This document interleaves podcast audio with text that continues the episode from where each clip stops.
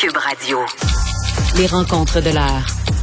Chaque heure, une nouvelle rencontre. Nouvelle rencontre. Les rencontres de l'heure. À la fin de chaque rencontre, soyez assurés que le vainqueur, ce sera vous.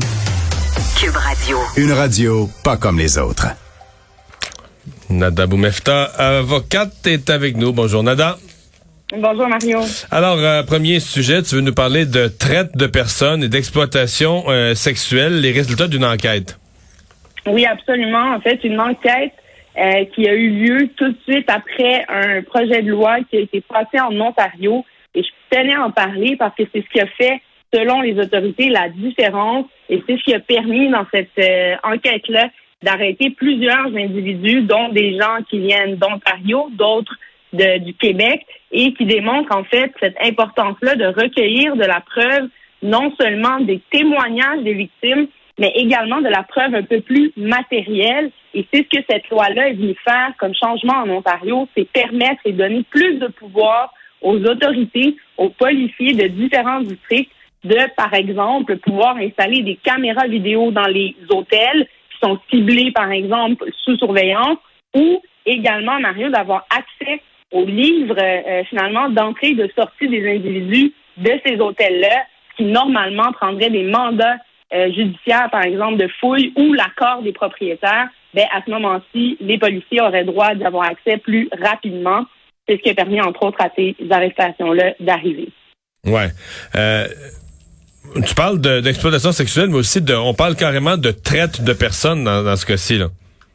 Absolument. Puis euh, très, très souvent, en fait, Mario, les accusations de proxénétisme, là, ce sont des accusations finalement de traite de personnes, euh, également là, de trafic humain dans certains cas, on peut en parler, et aussi là, justement de trafic sexuel, donc d'échange euh, de faveurs sexuelles pour de l'argent, entre autres. Et je tiens à rappeler en ces accusations à, à ce titre-là englobe plusieurs actions hein, de participation. Certains pourraient que faire le transport, par exemple, ne pas connaître euh, qui la personne va voir, mais sachant qu'elle gagne de l'argent de cette façon-là et qu'on en, on en reçoit, ben, on peut être impliqué également dans ce type d'accusation-là. Et c'est un des défis hein, des autorités, Mario, de retracer tout le monde dans le réseau. Euh, évidemment, encore plus avec les réseaux euh, sociaux, Internet, ces temps-ci. Le black market, s'il y en a un, si on est dans le dark web, pour tout ça. Les communications, les faux téléphones cellulaires, donc, ça peut devenir difficile de faire la preuve, comme je le mentionnais plus tôt, hors de tout doute raisonnable, tant qu'on ait une plaignante ou un plaignant de l'autre côté qui vienne témoigner en cours. Et là, c'est là où on voit la différence de l'existence de plus de preuves euh, qui peuvent appuyer le dossier. Difficile de, de pincer ces gens-là?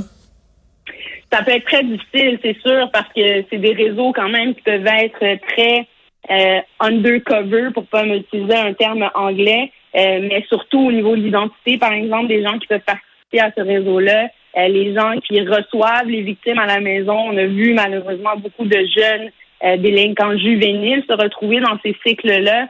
Donc, c'est non seulement difficile, bon, peut-être de les pincer, mais surtout d'avoir des conséquences et de mener à terme aussi ce type de procès-là, c'est quand même plus difficile. Et également, je tiens à le mentionner, ça vient avoir un impact quand même sur euh, la façon d'interpeller les individus. On parle possiblement, et là j'ai hâte les statistiques, ça va changer quelque chose, plus de profilage racial, mais également du profilage au niveau des victimes. Et une jeune autochtone, justement, dans la presse, la Radio-Canada également, a parlé en mentionnant qu'elle avait été ciblée comme étant une, supposément une prostituée. Et ça vient aussi ébranler tout le monde, euh, finalement, où les gens offrent leur euh, corps pour des services finalement sexuels et obtiennent de l'argent et que pour eux, ben, c'est leur gagne-pain. Donc, c'est sûr et certain que ça vient causer un peu de, de troubles et d'impact social, ça c'est clair. Nada, changement de dossier pour parler de ce pédophile. C'est au palais de justice de Sherbrooke qui est déjà incarcéré, qui cop de trois ans supplémentaires pour une histoire liée à des accusations où son stratagème est, euh, en tout cas, un des, euh, un des plus tordus peut-être, euh, un, des, tordus que j'ai vu dans les derniers mois.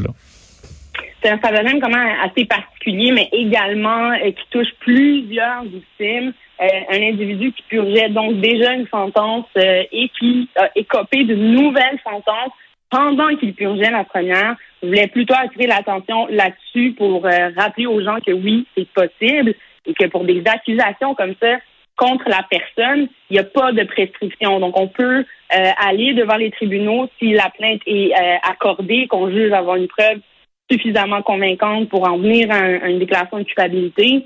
Ben, à ce moment-là, on veut mener à terme ces dossiers-là devant les tribunaux pour voir s'il y a matière, effectivement, là, à se jusqu'au bout et à la sentence, qui a été le cas ici. Et il écope donc de trois ans supplémentaires. Et là, je vais faire la distinction entre concurrent et euh, finalement une peine qui, qui va s'ajouter à une sentence ou une peine qui sera plus. Ouais, il purge pas en même il purge pas en même temps là, ça s'ajoute vraiment là.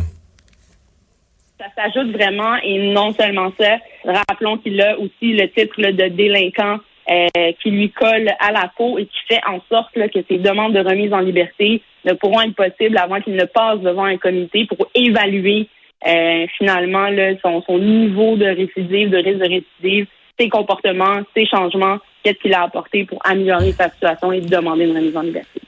Et agression sexuelle sur une collègue, c'est l'œuvre d'un ex-policier. Oui, je voulais absolument qu'on revienne là-dessus parce qu'on en avait déjà parlé à l'époque, puis beaucoup de questions étaient soulevées. D'abord, le fait que ce soit un ex-policier euh, du SPVQ, est-ce qu'il va s'en sortir? Est-ce que la justice est différente euh, à, la, lui par rapport à quelqu'un d'autre? Euh, c'est évident que non. Il en est au stade finalement après le procès où il a maintenu sa position de tout nier d'un bout à l'autre. Rappelons que c'est une agression alléguée contre une ex-collègue, donc une policière. C'est toujours euh, entouré de collègues. Et ça, je laisserai les gens qui travaillent dans le milieu faire des commentaires là-dessus, mais ça ne doit pas être facile euh, de continuer à travailler après avoir vécu un trauma comme ça par un collègue. Ça fait partie de choses que la couronne peut plaider euh, pour, par exemple, avoir une sentence un peu plus sévère dans les circonstances.